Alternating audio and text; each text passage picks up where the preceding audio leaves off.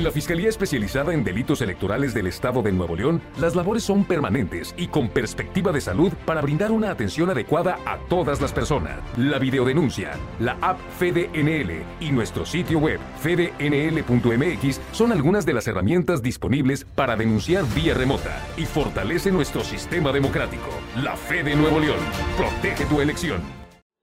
Ahora bien, nosotros como institución de procuración de justicia y que tenemos como finalidad el poder acercarnos a la ciudadanía y generarles esa confianza de que pueden eh, denunciar y pueden confiar en nosotros como una institución que persigue, investiga y previene el delito electoral y que no podemos trabajar solos, hemos generado varios acuerdos interinstitucionales con diversos sectores eh, de la sociedad civil para eh, poder eh, generar esa comunicación y esa interacción con, estos sectores. Además de esto, hemos generado eh, dentro de nuestros aliados estratégicos una, un contacto directo con las universidades porque sabemos que es con los chavos en donde podemos iniciar también nuestra estrategia de prevención del delito electoral y sobre todo a la gente joven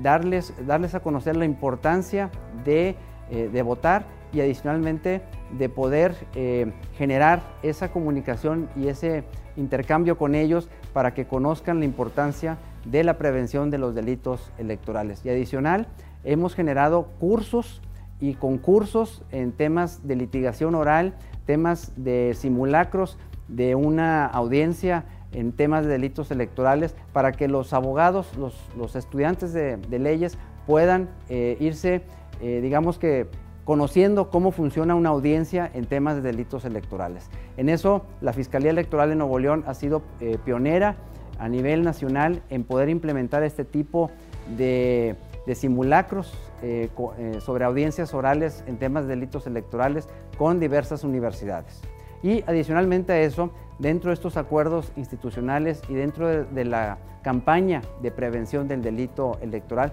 hemos suscrito varios eh, acuerdos de civilidad con los partidos políticos, hemos suscrito acuerdos de blindaje electoral con todos los municipios del área metropolitana y en donde los hemos, eh, con esto queremos por lo menos que quede por escrito, además de que es un acto protocolario y formal, pero sí queremos eh, es una forma formal de exhortar a los servidores públicos a que eh, no cometan delitos electorales y que obviamente a los partidos políticos de igual forma erradiquen las prácticas que pueden ser consideradas como delitos electorales y que además eh, eviten y combatan el tema de la violencia política en razón de género con relación a las mujeres que participan en sus institutos políticos. Hemos llevado estos acuerdos interinstitucionales con diversas eh, eh, asociaciones, eh, universidades, empresas que nos han apoyado a transmitir y a compartir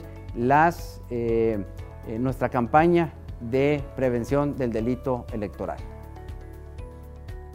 Y por último quisiera tocar un tema sumamente importante de, este, de, una, de un nuevo delito eh, se le llama la violencia política en razón de género y creo que es importante resaltar que el, delito es nuevo, fue la Ley General en materia de delitos electorales fue reformada el año pasado, en donde se estableció que era un delito electoral el, violentar a una mujer por el hecho de ser mujer,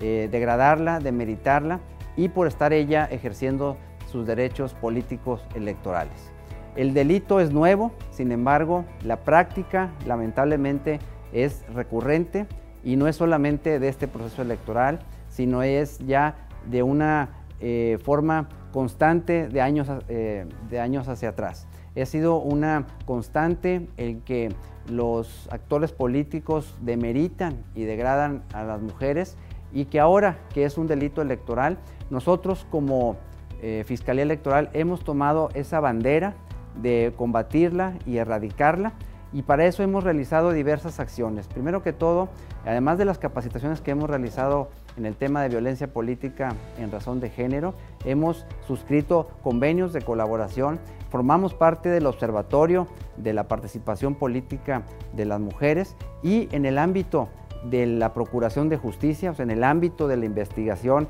que hace el Ministerio Público para combatir este delito eh, eh, de violencia política y razón de género, hemos generado ya detenciones en este ámbito. Ya se han detenido personas en el ámbito de, eh, por estar cometiendo, supuestamente estar cometiendo violencia política en contra de algunas mujeres. Hemos generado órdenes de protección en donde la mujer está siendo violentada en este ámbito de, política de género y que nos ha solicitado que eh, emitamos órdenes de protección en donde consideramos que la mujer, además de presentar su denuncia, eh, creemos que está su integridad física en riesgo, por lo tanto hemos emitido estas protecciones, estas órdenes eh, de protección y adicionalmente hemos generado en Fiscalía Electoral un protocolo para poder atender a la víctima en el caso de violencia política en razón de género. Es un protocolo en donde se le acompaña y se le da ese seguimiento a la víctima. Inclusive tenemos una agencia del Ministerio Público en el cual está, eh, de la cual es titular una mujer para darle ese acompañamiento y ese seguimiento oportuno a una víctima de violencia política en razón de género.